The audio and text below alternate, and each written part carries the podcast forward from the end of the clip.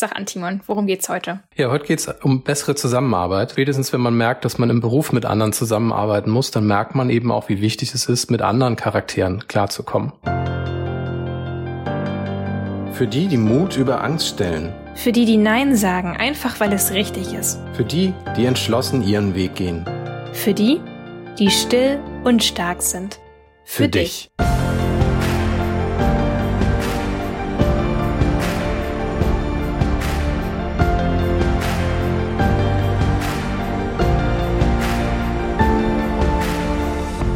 Herzlich willkommen bei Still und Stark, dem Podcast für leise Menschen mit innerer Stärke. Wir sind Timon und Melina und wir wünschen dir viel Freude mit der heutigen Folge. Im Speziellen geht es heute darum, wie Introvertierte und Extravertierte besser miteinander zusammenarbeiten können. Und dabei werden wir nicht nur darauf eingehen, wie man als Introvertierte vielleicht mit Extravertierten besser zusammenarbeiten kann, sondern auch, was die Extravertierten von den Introvertierten lernen können. Also ein sehr spannender Austausch auch und ich denke, dadurch stärkt man eben auch die, die Dynamik und die Stärken in einem Team. Genau, oft fehlt es leider an Dialog, das ist, was ich ganz häufig beobachte. Du erlebst ja das immer auch wieder bei deinen Leuten auf Instagram. Was hörst du da so für Vorurteile oder ist mal Klischees? Ja, klar, dadurch, dass ich natürlich eine Zielgruppe habe, die da natürlich sehr empfindsam ist und das natürlich auch wirklich fast alles eher introvertierte Leute sind, kriege ich dann eben auch oft Sätze zu hören wie, oh, ich bin so genervt, das sind alles solche Schnacker und solche Schaumschläge Aufreger und diese lauten Selbstdarsteller, das geht mir so dermaßen auf den Keks. Wie kann der so von sich selbst eingenommen sein? Also man merkt, da sind auch teils schon echt Unterstellungen dabei, wobei man auch sagen kann, wenn man mal versucht, das aus der anderen Perspektive zu sehen, also ich versuche mich jetzt mal in so einen Extravertierten hineinzuversetzen, der denkt sich wahrscheinlich auch, wieso kommt denn da eigentlich gerade nix? Wie soll ich denn mit der reden? Also irgendwie kriege ich hier keinen Dialog zustande oder häufiges Vorurteil Introvertierten gegenüber ist dann natürlich auch, ey, warum verhalten die sich so unsozial? Also das Ganze hat immer zwei Seiten und da ist jetzt halt die Kunst rauszufinden. Also wie, wie kommen wir hier zu einem besseren Verständnis voneinander? Und ich denke, da ist auch so ein bisschen der, der Punkt natürlich, dass man sich gerne mit Gleichgesinnten natürlich umgibt, weil das ist natürlich auch einfacher. Da sollte man aber dann eben auch wirklich bedenken, dass das eben auch zu Defiziten führt. Denn das, was man selber vielleicht so als Stärke empfindet oder zumindest als Punkt, wo man sagt, das ist meine Wohlfühlzone, wenn ich mit der Art Menschen agieren kann, das führt eben aber auch dazu, dass man sich auch mehr für seine Schwächen öffnet, weil man dann eben bestimmte Punkte nicht abdecken kann.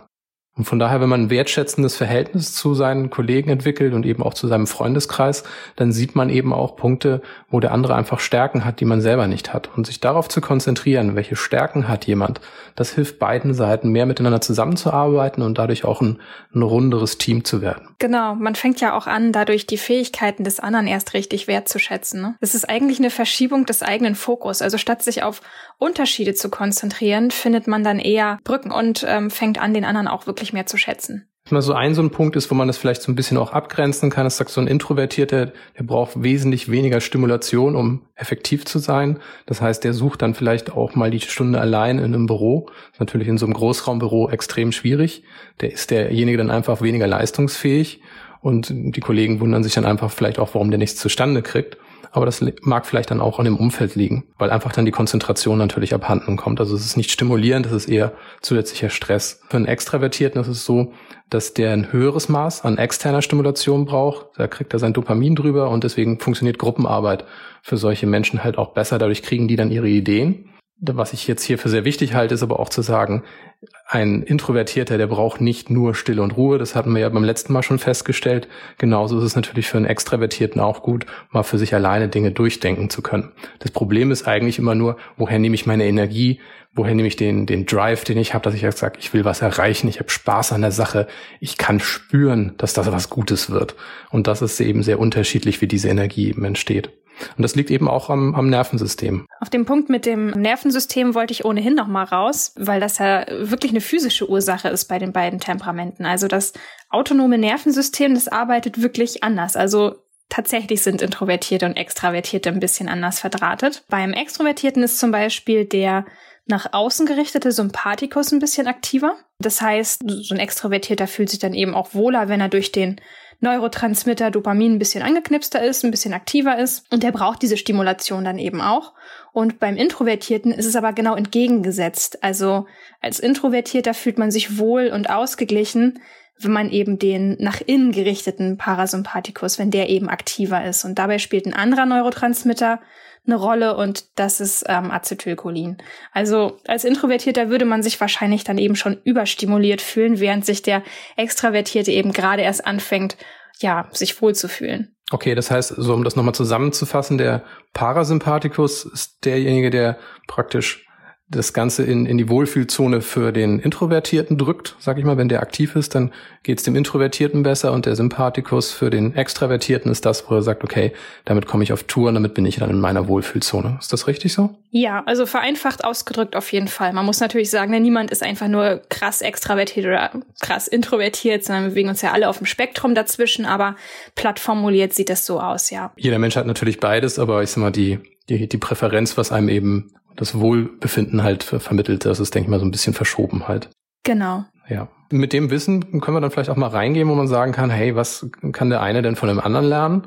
Denn ich denke, das ist wirklich das Wichtigste, sich zu überlegen, was für Stärken hat der andere. Vielleicht hat man sein Umfeld bisher auch noch nie so wahrgenommen, dass man sagt, hey, ist das ein Introvertierter oder ein Extravertierter? Es mag sogar sein, ein ganz großes Missverständnis oder auch vielleicht ein Fehler in der Beobachtung, wo man sagt, Mensch, der ist so gut als, als Teamleiter, der ist sehr sozial das ist bestimmt ein Extravertierter. Das mag sein, dass man tatsächlich immer noch einen Introvertierten vor sich hat.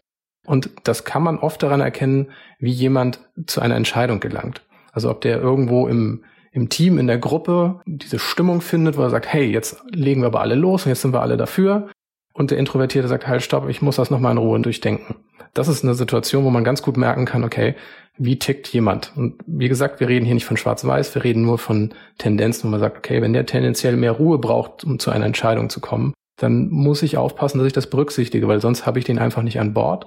Und dann wird er immer wieder dagegen arbeiten, obwohl die Sache vielleicht sogar gut ist. Jetzt die Frage an dich, wenn ich introvertiert bin und ich merke halt, ich komme hier irgendwie nicht in das Gespräch rein. Wie kann ich von einem Extravertierten mehr abschauen, wie man so ein Gespräch führen kann? Genau, das wäre der erste Punkt, wo man da wirklich vom Extravertierten ein bisschen lernen kann. In dem Punkt kommt dem Introvertierten auch erstmal, glaube ich, seine Beobachtungsgabe total zugute.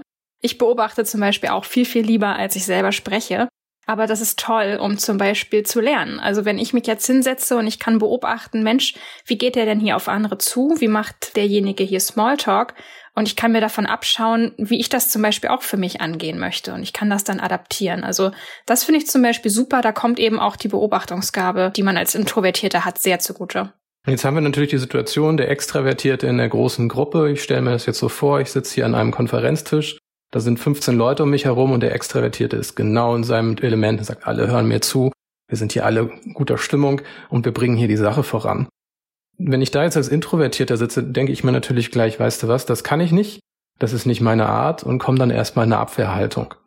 Jetzt ist aber die Frage, was ist die kleinere Version davon, mit so vielen Leuten in einem Raum zu sitzen und extravertiert ein Gespräch zu führen? Also eine Lösung wäre natürlich, dass man dann einfach mal guckt, was ist die kleinste Version davon. Die kleinste Version davon ist natürlich erstmal zu schauen, wie macht man Smalltalk mit einer Person. Und wenn ich mit einer Person merke, okay, ich fühle mich hier eigentlich recht wohl, dann ist es in der Gruppe eigentlich erstmal nichts anderes, als ob ich mit einer Person rede.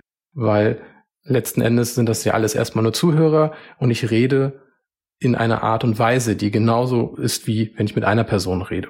Und das sollte man im Sinn behalten, dass man sagt, weißt du was, was ich im Kleinen kann, das kann ich auch skalieren, das kann ich auch auf eine größere Situation übertragen, wenn ich mich dort erstmal wohlfühle. Und deswegen ist es wichtig, eben Leute zu beobachten, die besser ins Gespräch kommen, als sich einfach anzugucken, was ist das Prinzip dahinter, wie machen die das. Also umgekehrt ist es für Extravertierte auch sehr hilfreich, zum Beispiel mal den Introvertierten zu beobachten. Weil der Introvertierte, der hat ja zum Beispiel die Fähigkeit, dass er gerne zuhört, also er hört anderen wirklich gerne zu und beobachtet und das kann natürlich im Extravertierten auch zugutekommen. Hast du das selber auch schon mal bemerkt? Ja, also was ich merke, ist natürlich, dass man als Extravertierter eben auch unter Umständen ein bisschen mehr auch auf die Stimmung im Raum achtet und dann einfach sagt, weißt du was, jetzt greife ich zu, weil das ist der Moment, auf der Stimmung müssen wir weiter, auf der Welle müssen wir weiter reiten. Und das ist, was einen Introvertierten dann durchaus auch mal stören mag. Er sagt, wieso, wir haben hier noch nicht mal richtig drüber nachgedacht und, und wir rennen in eine Richtung, nur weil das alle toll finden. Aber wir haben nicht Sinn und Zweck des Ganzen bedacht. Und das ist tatsächlich eine Sache, wo man sagt, es geht nicht darum, dass das falsch ist, weil Stimmung, Emotionen sind wichtig und ich denke auch Introvertierte würden sagen, dass sie auch von ihren Emotionen leben, die sie haben. Wichtig ist aber für den Extravertierten zu erkennen, dass es vielleicht auch mal ganz gut ist zu sagen, okay, ich muss jetzt innehalten, ich muss mal drüber nachdenken, wie sind die Positionen hier? Also nicht nur nach dem, nach dem eigenen inneren Bauchgefühl zu gehen, sondern auch zu gucken, habe ich hier auch wirklich jeden hier im Raum abgeholt? Wie sehen vielleicht die leiseren im Raum das? Und da mag es auch sehr hilfreich sein, dann auch bestimmte Personen, wenn man zum Beispiel das moderiert als Extravertierter, das ist ja oft eine Rolle, die einem zufällt, dann auch bestimmte Personen wirklich rauszugreifen und sagt, weißt du was, die sind der Gegensatz von mir oder sind äh, zumindest weiter von meiner Position entfernt und die direkt aufzurufen, zu sagen, wie siehst du das? Haben wir irgendetwas übersehen? Gibt es noch etwas hinzuzufügen? Und dadurch merkt man eben auch, dadurch kriegt man nämlich als Extravertierter dann auch die Ruhe rein, wo man sagt, okay, jetzt redet ja auch jemand anders. Jetzt habe ich die Ruhe zuzuhören und mir nochmal einen Eindruck zu vermitteln oder einen Eindruck zu bekommen, wie sieht die Gesamtsituation aus? Ich kann jetzt raus aus meiner Moderatorenrolle und muss nur noch als Zuhörer agieren in dem Moment. Und das ist sehr hilfreich. Das kann man von Introvertierten lernen. Die machen das standardmäßig. Die haben eher die Schwierigkeit natürlich, in das Gespräch reinzugehen und äh, die, die Gesprächsführung dann zu ergreifen. Ja, es ist auch häufig einfach schade drum, dass einem diese Einblicke dann einfach verloren gehen in dem Moment, wo man nicht jeden mit einbezieht. Ne? Richtig. Und das, denke mal, passiert oft, wenn man mehr mit seiner Stimmung schon in Fahrt gekommen ist, als jemand, der, der vielleicht noch ein bisschen Ruhe braucht für. Ja, ich muss jetzt gerade ein bisschen lachen, weil mir gerade einfällt, manchmal ist das vielleicht für Introvertierte auch gar nicht so cool, wenn sie dann plötzlich gefragt werden, ja, willst du nicht auch noch was sagen? Und du sitzt da dann irgendwie so, als wenn du gerade irgendwie angefahren wurdest. Äh, was, ich soll jetzt was sagen, ich will gar nicht. Aber sich dann hinterher nach dem Meeting aufregen, dass man nicht zu Wort gekommen ist und alle wieder nur an einem vorbeigeprescht sind. Ne? Also das ist dann eben auch so ein Spagat, da kann man es einfach auch nicht jedem recht machen, glaube ich. Nee, ich denke, das ist aber auch ein Punkt, wo man einfach sagen muss, man selbst als Introvertierter muss sich mal darauf einstellen, auch für die eigene Meinung zu stehen. Und wenn es einfach nur ist, dass man sagt, habe ich noch nicht genau darüber nachgedacht, ich denke aber, dass ich dazu etwas zu sagen habe, ich würde mir gerne da nochmal etwas zu vorbereiten oder das nochmal zu durchdenken, ich würde dann bis heute Nachmittag, bis morgen nochmal ein Statement dazu formulieren. Das ist auch eine Möglichkeit, wenn man sich überrollt fühlt. Aber man sollte durchaus sich darüber im Klaren sein, dass man auch etwas sagen muss. Die Frage ist nur, in welcher Form und wann. Aber es das heißt nicht, dass man sich äh, deswegen angefahren fühlen muss, nur weil man vielleicht nicht direkt vorbereitet ist, etwas zu sagen, weil wer zugehört hat, hat sicherlich sich auch Gedanken gemacht. Ja, absolut, genau.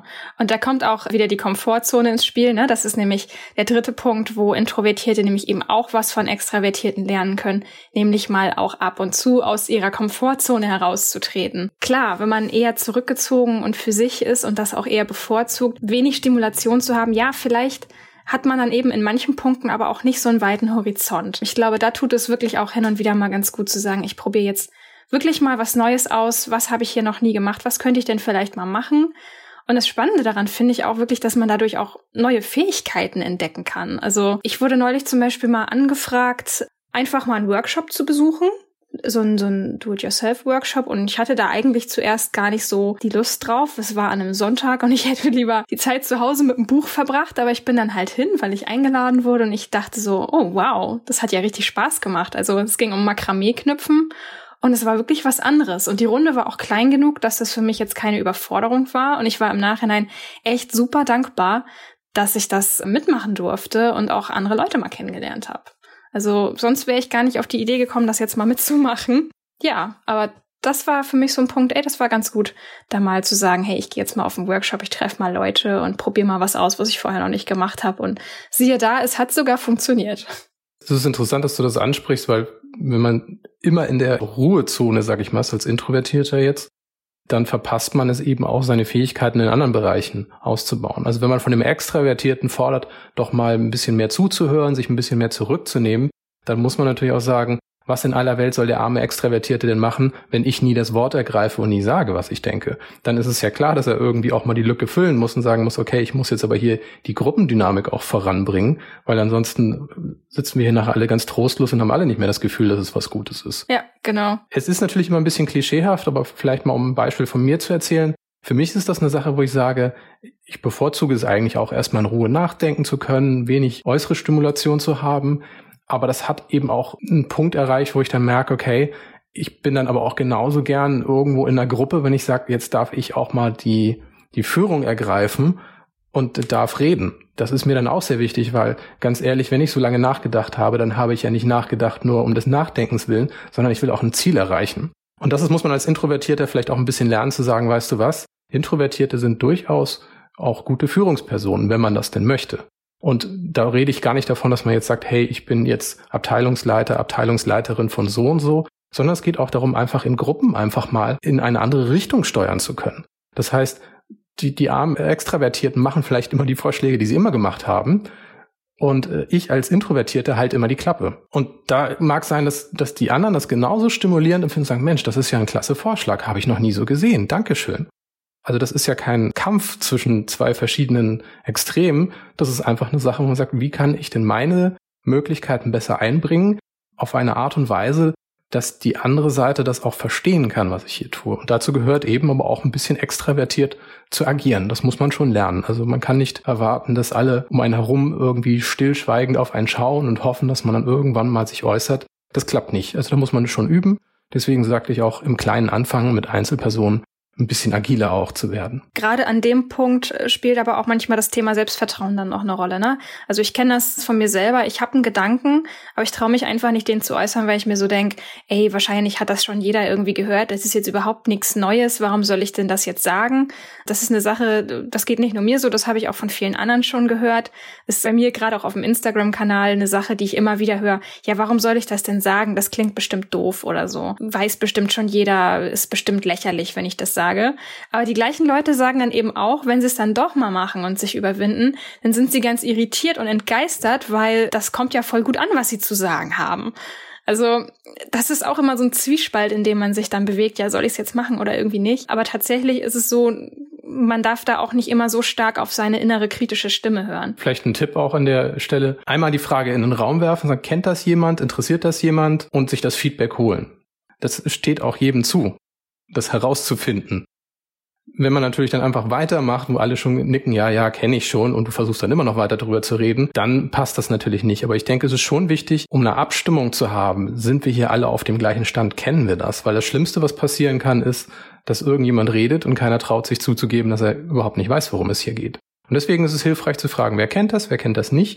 Weil dann kann man sich auch darauf einstellen, in, in welcher Art und Weise kann ich darüber reden. Kann ich so darüber reden, dass wir alle das schon wissen und ich gehe nur noch auf ein paar wichtige Details ein?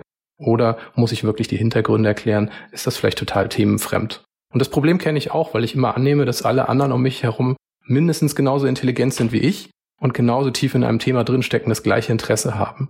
Und es gibt hundert Gründe, warum das nicht der Fall ist. Das Einfachste ist tatsächlich, wo man sagt, man gehört zu einer anderen Generation. Dann hat man ganz andere kulturelle Referenzen, so was die Medienlandschaft angeht, was für Filme und Serien man gesehen hat oder welche Musik man kennt. Aber es geht auch einfach in die Richtung, wo man sagt, der mag im gleichen Alter sein und völlig andere Interessen haben. Und deswegen ist es wichtig, sich immer wieder abzustimmen, sagen, kennst du das, interessiert dich das, was interessiert dich denn? Absolut richtig. Ja, finde ich schön. Dann lass mal mit dem vierten Punkt weitermachen. Da sind jetzt wieder die Extravertierten dran. Jetzt geht es ums Thema Gespräche. Wie können Extravertierte lernen, vielleicht auch mal Gespräche zu vertiefen? Weil ich weiß das auch, ich finde nichts schlimmer, als an einem großen Tisch zu sitzen und es wird die ganze Zeit nur über irgendwas geredet, wo ich mir so denke, ja, spannend. Ich wäre jetzt lieber bei meinem Buch zu Hause. Klingt manchmal ein bisschen arrogant, aber es ist wirklich so, das ist dann einfach schade, wo ich denke, ich möchte eigentlich gerne die Person näher kennenlernen, aber die unterhalten sich alle nur über, jetzt fällt mir gerade nichts ein, sagen wir Autos unterhalten uns nur über Autos oder nur übers Wetter. Und das ist dann einfach schade, finde ich. Und jetzt die Frage, was können jetzt Extravertierte machen, um auch mal die anderen ein bisschen tiefer kennenzulernen und da ein bisschen mehr Inspiration mitzunehmen? Die grundlegende Frage dahinter ist, warum ist das überhaupt so? Weil wenn man das jetzt negativ sieht und sagt, ja, weißt du was, die sind halt oberflächlich. Das wäre aber nicht genügend nachgedacht. Denn Fakt ist eigentlich, und wenn man darüber nachdenkt, dann wird einem das auch klar, gerade wenn wir das jetzt mal ganz groß skalieren, was muss ich denn tun, wenn ich vor einer Gruppe von 100 Menschen Aufmerksamkeit haben will? Dann kann ich kein tiefgehendes Gespräch über Punkt X machen, der mich total fasziniert für den Rest, für 99 der 100 Leute im Publikum, aber vielleicht nicht nachvollziehbar ist. Das heißt, jemand, der in der Lage ist, zehn Leute oder ich sag mal fünf Leute in einer Gruppe zu unterhalten, der hat eine sehr wertvolle Fähigkeit, weil er schafft, ein Thema zu finden, bei dem alle mitreden können und sich eingebunden fühlen.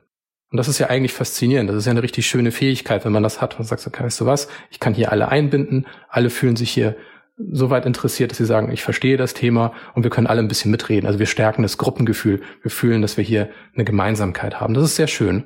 Jetzt ist aber die Frage, was macht man als Extravertierter, wenn es darum geht, tiefere Gespräche zu führen? Und da erkennen wir schon, das funktioniert gar nicht in der Gruppe. Dafür brauche ich das Einzelgespräch. Und das ist das, was Introvertierte eben auch eher bevorzugen, wo man sagen kann, okay, mit einer Person, da kann ich in die Tiefe gehen, da kann ich auch mal die Themen ansprechen, die wichtig sind, vielleicht mal auch rauszufinden, hey, wie, wie fühlt er sich eigentlich? Wie geht es ihm? Was kann man besser machen? Das kann ich nur in Einzelgesprächen rausfinden. Weil, seien wir ehrlich, in der größeren Gruppe redet keiner groß über sich persönlich. Das erfordert sehr viel Mut. Eben, ja. Und es ist auch, denke ich mal, für Anfangsgespräche ist das auch nicht der passende Rahmen, um sich zu öffnen. Damit sind wir beim fünften Punkt dann. Das ist nämlich, um Hilfe zu bitten. Da denke ich mal, sind Introvertierte so ein bisschen im Nachteil. Die trauen sich das eben nicht, weil sie dann versuchen, möglichst Dinge mit sich selber zu, zu klären. Wie empfindest du das? Ja, da rennst du bei mir offene Türen ein. ich merke das immer wieder, dass das total wichtig ist, dass ich lerne, mir auch stärker mal Hilfe zu holen. Also wenn ich eine Aufgabe beginne, egal welches Projekt, ich, ich mache das am liebsten komplett von A bis Z selber. Und ich komme auch nicht gerne raus mit einer Sache, bevor ich das nicht wirklich fertig habe. Also wenn ich ein Projekt mache, dann möchte ich fertig sein und was Fertiges präsentieren können, bevor ich dann irgendwie andere um Feedback bitte. Das ist manchmal total nachteilig, weil ich eigentlich während des Prozesses dann gar nicht dazulernen kann und eventuelle Falltüren oder Fallstricke erkenne ich gar nicht, weil ich da irgendwie ständig nur für mich bin und damit Scheuklappen dann irgendwie durch die Gegend laufe. Vielleicht gerade mal ein praktisches Beispiel jetzt hier beim Podcast auch. Ich habe mich von dir überreden lassen und das war auch wirklich zu meinem Besten. Du hast gesagt, hey, lass uns doch jetzt einfach mal rausgehen mit dem Podcast Intro. Frag doch die Leute mal, wie finden sie das und was empfinden sie bei der Melodie? Welche Gefühle kommen da so hoch dann? Also fühlen die sich abgeholt? Was, was verbinden die damit? Frag die doch einfach mal, weil du wirst es nicht wissen. Und siehe da, es kam wirklich anderes Feedback als das, was ich selber erwartet hätte. Fand ich unheimlich spannend und tatsächlich auch so, dass ich damit richtig gut weiterarbeiten konnte und dass wir damit jetzt wirklich auch Großteil abholen können, die sagen, hey, wow, das hat mich sofort angesprochen, davon habe ich mich abgeholt gefühlt. Ich hätte da eine andere Entscheidung getroffen und die wäre vielleicht gar nicht so gut gewesen. Und gerade bei dem Thema Podcast ging es ja nun mal darum, wen möchte ich ansprechen und wen möchte ich hier auch abholen. Ich mache das ja nicht, um mich selbst zu produzieren oder hier meine Lieblingsmusik ins Intro zu packen. Ich möchte natürlich, dass die anderen sich dadurch verstanden und, und abgeholt fühlen. Und das war wirklich eine wertvolle Erfahrung, wo ich gemerkt habe, boah, also andere nach ihrer Meinung und nach ihrem Feedback zu fragen, auch während des Prozesses schon, das kann unheimlich wertvoll und wichtig sein. Ja, das ist mir so wirklich total aufgefallen in dem Moment. Ich weiß nicht, ist das für dich auch so ein Ding? Also du warst überhaupt der Anlass, der mich mal so ein bisschen rausgepusht hat. Für dich scheint das weniger ein Problem zu sein, oder? Ich kenne die Situation, wo ich natürlich sage, weißt du was, du präsentierst, wenn wir jetzt mal die geschäftliche Situation sehen, du präsentierst dem Kunden nichts, was nicht fertig ist weil der sich nicht den, die Lücke dazwischen vorstellen kann, zwischen dem, was du da machst und dem, was es nachher sein soll. Das ist natürlich aber eine ganz andere Situation, als dass man sagt, weißt du was, ich brauche mal ein Stimmungsbild, ich brauche mal ein Meinungsbild, ich muss mal wissen, ob ich überhaupt äh, auf der richtigen Spur bin. Und das kommt in dem Punkt auch zum Tragen, wo man einfach auch Leute mitnehmen möchte. Also wo man nicht nur eine Arbeit für sich selber macht, um mit sich selbst zufrieden zu sein mit dem, was man da geleistet hat, sondern wo man auch möchte, dass es eben auch Wirkung hat, Wirkung auf andere. Und da ist es gut, eben in kleineren Anfragen an Kollege, Freunde vorzutesten, wie reagieren die Leute, was für eine Stimmung kommt da auf, was verstehen die oder verstehen die nicht. Weil gerade diese Verständnisfrage ist ja eine Sache, wo man sagt, okay, nur weil das mir im Kopf klar ist, heißt es nicht, dass ich mich klar und deutlich ausdrücken kann.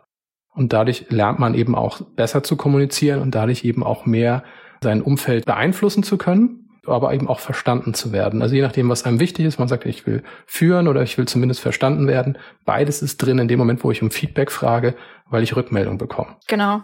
Aber auch natürlich im privaten Umfeld, ne? Wenn ich wirklich jetzt Hilfe brauche und ich bin schon völlig überlastet und überfordert, aber ich habe irgendwie immer noch das Gefühl, nee, ich muss das alleine schaffen, ich muss jetzt stark sein, ich darf auch gar keinen Fall jetzt irgendwie Schwäche zeigen. Das ist, denke ich, auch so ein Problem. Das ist noch ganz tief irgendwie in uns verankert. Ich glaube, das ist auch so ein bisschen, weiß nicht, ob ich mich da jetzt zu weit aus dem Fenster lehne, aber es ist auch so ein bisschen deutsch. Nur nicht irgendwie zulassen, dass der andere so eine weiche Seite von einem mitbekommt, damit man nicht schwach vor anderen dasteht. Also da habe ich auch oft das Gefühl, dass das so ein bisschen was Anerzogenes ist. Ja, ein Wort zur Vorsicht auch. Nur weil jemand einem Feedback gibt, muss ich mich nicht darauf einlassen, das Feedback auch sofort in eins zu eins umzusetzen. Das ist eben auch ein wichtiger Punkt, so reflektiert zu sein, sich zu überlegen, von wem kommt das Feedback, was möchte ich, was sind meine eigenen Ziele, kann ich mein Ziel dadurch besser erreichen oder ist es meinem Ziel entgegengesetzt? Und das ist eben auch eine Frage einer gefestigten Persönlichkeit, dass man sich Feedback einholen kann, ohne das gleich auf sich also anzuwenden, dass man sagt, okay, dann ist meine Meinung also nicht relevant, weil derjenige hat ja gesagt, dass das nichts taugt. Aber man sollte so viel Abstand schon haben, dass man sagt, hey, weißt du was, ich sehe hier beides Aber ich muss nicht mich aufgeben, nur weil mir jemand sehr deutlich das Feedback gibt. Ich glaube nicht an deine Idee, das war's dann sollte man vielleicht auch weiter testen oder sich fragen, habe ich die richtigen Personen auch gefragt? Absolut. Ich meine, vor allen Dingen, wenn wir das jetzt mal weiterspinnen, du fragst jetzt irgendwie fünf Leute, du kannst davon ausgehen, dass du fünf verschiedene Meinungen bekommst. Welcher willst du es denn jetzt recht machen? Also, das kann einfach kein Kompass sein. Also, da muss man sich schon fragen, wie du schon eben gesagt hast, ja, was sind meine Ziele und passt das hier dazu? Ja. So, und damit kommen wir eigentlich zum letzten Punkt. Das ist nämlich das extravertierte auch ruhige Reflexion erlernen können. Das ist ja etwas, was Introvertierte intuitiv anstreben, sagen, okay, ich brauche die Ruhe zum Reflektieren. Der Extravertierte vernachlässigt das auch ein bisschen mehr. Das ist so, ich sag mal, muss nicht so sein, aber wenn es so ist, dann ist es so, dass derjenige vielleicht auch gar nicht mehr auf sich selber achtet, keine Selbstfürsorge hat, dann mag es sogar sein, dass man da vielleicht auch überdreht ist, merkt es gar nicht, aber sich wundert, warum der Körper auf einmal rumspinnt, sag ich mal. Genau, ja, wenn man eigentlich nur von einem Termin zum anderen hetzt und immer auf der Suche nach Stimulation und bloß nichts verpassen, da kommt ja so ein bisschen FOMO dann auch noch mit ins Spiel. FOMO ist was? Fear of Missing Out. Ist ganz witzig. Dazu gibt's auch schon einen Gegenbegriff, den schätzen dann die Introvertierten ein bisschen mehr. Es gibt auch JOMO, Joy of Missing Out. Das ist dann, was die Introvertierten zelebrieren. Aber es ist tatsächlich so. Wenn man ständig quasi wie auf so einer Jagd nach, nach äußerer Stimulation ist, man muss schon gucken, dass man auch für sich wieder Freiräume schafft und sagt, ja, ich komme jetzt hier mal zur Ruhe und ich denke auch mal ein bisschen über mich selber nach. Manche machen das zum Beispiel, indem sie Pilates oder sowas machen, manche führen Achtsamkeitstagebuch. Es gibt unterschiedliche Möglichkeiten, also kann ich sehr, sehr empfehlen. Um das auch nochmal deutlich zu machen, der Extravertierte lebt ja davon, die äußeren Eindrücke zu bekommen. Und deswegen macht man natürlich, wie wir alle, wir wollen mehr von dem, was, was uns Spaß macht. Nur das Problem ist eben, und da sind wir wieder beim Anfang eigentlich unseres Gesprächs, dieses Parasympathikus, Sympathikus, also einmal das, was mich aufputscht, das andere wieder, was mich ein bisschen runterbringt, das muss bei jedem von uns im Gleichgewicht sein. Wenn es nicht im Gleichgewicht ist, dann entstehen Defizite und diese Defizite sind in jedem Fall für uns von Nachteil. Egal, wie sich das noch im Einzelnen auswirkt, aber Ausgeglichenheit ist für jeden eigentlich ein Punkt, den man anstreben sollte. Genau, absolut. Also, um mal konkret zu werden, das kann sich dann tatsächlich eben auch auf die körperliche Gesundheit auswirken. Ne? Also nicht nur Introvertierte können Burnout bekommen, weil sie irgendwie permanent überstimuliert sind. Also das kann Extravertierte ganz genauso treffen. Ja, oder man fängt an, eben Angststörungen zu entwickeln, dass man sagt, hey, weißt du was, ich habe soziale Phobien entwickelt, weil ich nie gelernt habe, mit meinem sozialen Umfeld in vernünftigen Kontakt zu treten oder ein gesundes Maß von sozialer Interaktion auch zu wahren. Also man muss immer aufpassen, dass man gegen die eigenen Tendenzen auch gegenarbeitet. In Maßen, ausgeglichen, wie ich sagte. Aber es sollte eben nicht dazu führen, dass der eine nur nach draußen rennt, nur von draußen Interaktion braucht und wenn er zu Hause sitzt, nichts mit sich anfangen kann, aber genauso umgekehrt. Ich darf nicht zu Hause nur rumhocken, niemanden mehr reinlassen, kommuniziere am liebsten nur noch per Kurznachricht oder gar nicht und weiß nachher gar nicht mehr, wie man mit Menschen umgeht, weil es ist durchaus heilsam, mit anderen in Kontakt zu sein, eben weil jeder seine Stärken einbringen kann. Und je mehr man sich auf Stärken konzentriert, desto mehr hat man auch Wertschätzung für Situationen, die man vielleicht bisher gemieden hat. Mhm, genau, absolut. Jetzt vielleicht nochmal, um das nochmal kurz zusammenzufassen, wie kann jetzt eine bessere Kommunikation untereinander eigentlich gelingen? Also ich würde auf jeden Fall nochmal festhalten wollen, also kein Temperament ist hier besser als das andere. Also jeder bringt seine eigenen Stärken mit und es geht darum, sich eben auf diese Stärken zu konzentrieren, statt auf die Defizite, die man selber hat, aber auch auf die Defizite, die der andere vielleicht hat. Es geht darum, dass jeder seine Stärken einbringen kann. Das Problem ist eben, dass oft der Dialog dann eben fehlt, um die Position des anderen zu verstehen. Und da finde ich ein paar Eigenschaften sehr, sehr hilfreich. Die zähle ich nochmal kurz auf. Also einmal ist das diese Achtsamkeit und zwar eine Achtsamkeit, die nicht auf sich selber bezogen ist. Das heißt, ich denke jetzt nicht darüber nach, was habe ich hier in dieser Situation gerade davon, fühle ich mich gerade ausgeglichen, sondern eine Achtsamkeit, die eigentlich eher eine Präsenz ist. Also ich, ich bin hier präsent und ich nehme wahr, was passiert hier um mich herum. Dann kann ich nämlich auch vor allem mitbekommen, was in meinem Umfeld abgeht und ich urteile auch nicht so schnell, sondern ich kann auch gezielt Fragen stellen, um mein Gegenüber besser zu verstehen. Was ich auch noch sehr wichtig finde, ist, dass man zum Beispiel immer neugierig bleibt. Ne? Also sich wirklich immer fragen, warum denkt der andere jetzt so? Also nicht in Schubladen zu stecken, sondern wirklich zu gucken, dass man selber auch eben neugierig bleibt. Das finde ich sehr wichtig. Hast du da auch noch was, was du ergänzen würdest? Also ich denke, ein Punkt ist ehrlich, wirklich ehrlich mit sich selbst zu sein, eben auch sich immer zu fragen, wo habe ich einen blinden Fleck? Vielleicht um das mal als Bild vor Augen zu führen, weil das wirklich ein Hauptpunkt ist mit dem blinden Fleck. Wenn wir an unsere Augen denken, dann ist es so, dass wir in der Mitte unseres Auges ist der Sehnerv. Und dieser Sehnerv hat natürlich keine Sinneszellen, die etwas aufnehmen können. Das heißt, wir haben einen kleinen schwarzen Fleck. Das Witzige ist nur, niemand sieht diesen schwarzen Fleck. Also er lässt sich natürlich medizinisch nachweisen, aber wir nehmen ihn nicht mehr wahr, weil unser Gehirn gelernt hat, diesen Punkt auszublenden, das überzublenden, diese Lücke, die eigentlich physisch vorhanden ist. Und das ist etwas, was ich mich immer fragen muss, wenn ich Dinge betrachte. Wo ist mein blinder Fleck bei diesem Thema? Weil ich habe einen Standpunkt und erst wenn ich meinen Standpunkt wechsle, dann sehe ich vielleicht auch die Dinge, wo ich sonst normalerweise eben einfach das nur übergeblendet habe, aber nicht das gesehen habe, was wirklich dort ist. Jetzt lass uns nochmal die sechs Punkte nennen, dass wir die zusammen haben. Vielleicht nennt jeder einen von uns. Mhm. Der erste Punkt war, dass Intros sich abschauen können, wie Extras ihre Kommunikation gestalten. Der zweite Punkt ist, dass natürlich auch die Extravertierten lernen können, wie sie besser zuhören. Der dritte Punkt war, dass Introvertierte eben auch lernen können, aus ihrer Komfortzone herauszutreten. Stichwort ist eben auch, seine Meinung in einer Gruppe zu äußern, das zu können. Genau, und Punkt 4, Extravertierte können auch lernen, tiefere Gespräche zu führen, zum Beispiel auch in kleineren Gruppen, in denen sie dann eben auch anderen mehr Aufmerksamkeit schenken können.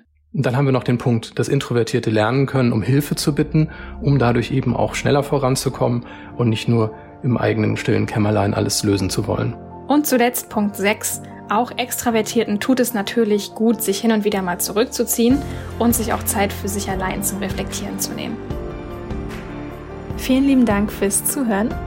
Jetzt sind wir natürlich sehr gespannt auf dein Feedback zu dieser Podcast-Folge.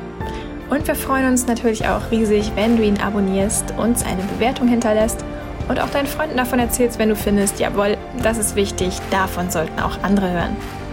Ansonsten findest du uns natürlich auch auf vanilla-mind.de und dort kannst du auch unseren kostenlosen Moodletter bestellen.